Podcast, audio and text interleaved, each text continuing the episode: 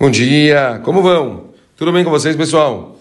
Bom, continuamos aqui o livro do Rav Papo. Estamos na letra Kaf e a palavra de hoje, Kas. Pessoal, a gente estuda tanto sobre isso em tantos capítulos diferentes, mas é sempre bom a gente revisar. Aqui tem uma passagem pequenininha, então é, a mensagem ela vai ser, se Deus quiser, muito, muito importante. Kas, a tradução literal, ira. Uma pessoa está brava, uma pessoa está nervosa, certo? Algo que incomoda todas as pessoas todos os dias, infelizmente, em situações diversas. A ira é uma emoção terrivelmente prejudicial e deve ser controlada.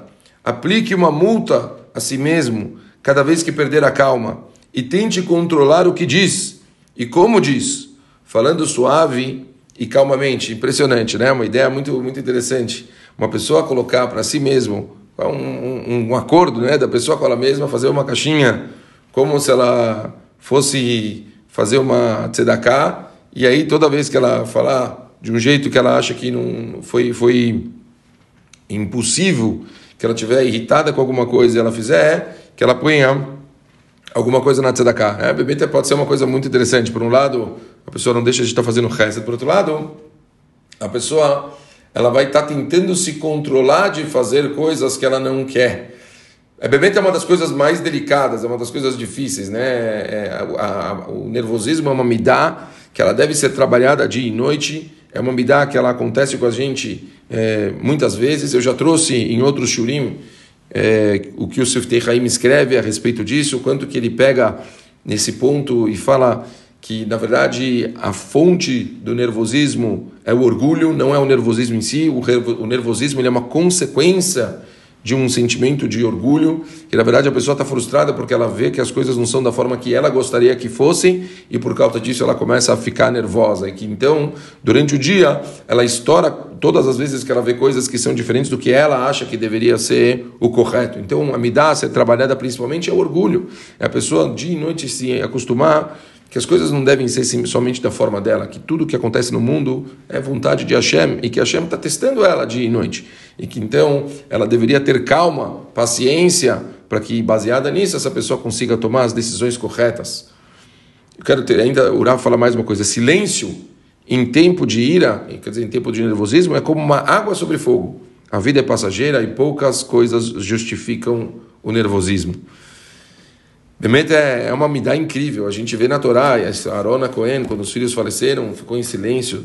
São coisas de pessoas gigantes. Quanto mais a pessoa consegue, em momentos de nervosismo, se acalmar, ficar quieto, o silêncio faz com que a pessoa se controle. Realmente é algo louvável.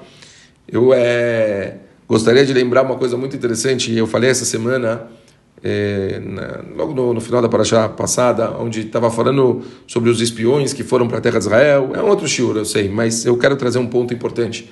Está escrito que Moshe Rabbeinu ele mudou o nome de Yoshua para ele poder se livrar das decisões erradas. E tanto está escrito que Kalev Benefune, o outro espião que falou bem, ele também está escrito que ele foi rezar na Mearat para pedir na Mearat Barpelá quando ele estava em Israel para pedir para Hashem para que ele tomasse as decisões corretas. E a pergunta do Ben Ishai, é muito famosa. As decisões que nós tomamos no nosso dia a dia são nossas, 100% nossas. Hashem deu para a gente a oportunidade de tomar as decisões. Como pessoas podem rezar ou pedir para Deus intervir em decisões que são 100% nossas? Livre-arbítrio, a gente que tem que tomar as decisões. Responde o Benishai. Na verdade, o que eles rezam para Hashem e o que eles pedem é clareza para que a pessoa perceba que ela está sendo testada, para que a pessoa perceba que ela está passando por um desafio, para que a pessoa veja a situação de uma forma clara e assim ela possa tomar as decisões corretas. Então, obviamente, eu acho que o nervosismo é bem uma coisa assim.